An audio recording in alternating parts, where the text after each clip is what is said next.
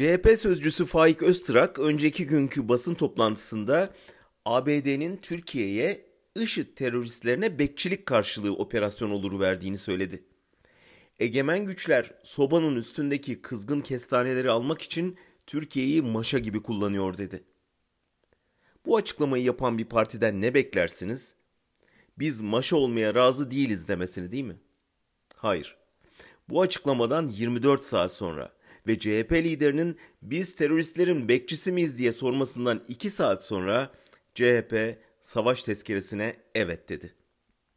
Yani Erdoğan'a sınır ötesine operasyon için yetki verdi. Türkiye'nin teröristlere bekçilik yapmasını, maşa gibi kullanılmasını onayladı. Bu ne perhiz bu ne lahana turşusu demez misiniz?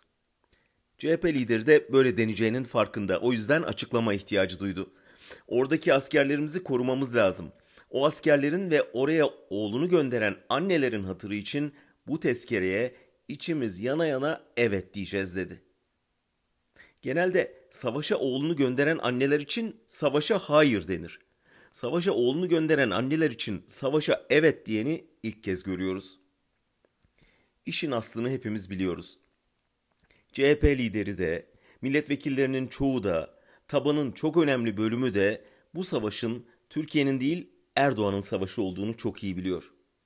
Kılıçdaroğlu'nun asıl kaygısı iktidarın onu tam da savaş sırasında Türkiye'ye ihanetle suçlaması.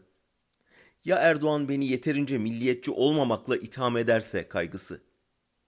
Bu kaygı son dönem geniş bir mutabakata ön ayak olan, Suriye konusunda inisiyatif alıp çözüm arayan CHP'yi yeniden iktidarın payandası haline getirdi.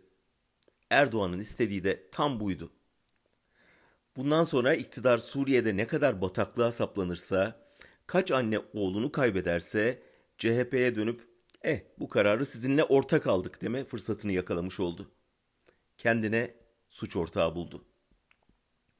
Biz oraya oğlunu gönderecek annelerin hatırı için Türkiye işit terörüne bekçi olmasın, komşu toprağında kan akıtmasın diye içimiz yana yana değil, göğsümüzü gere gere savaşa hayır diyoruz. Darısı CHP'nin başına.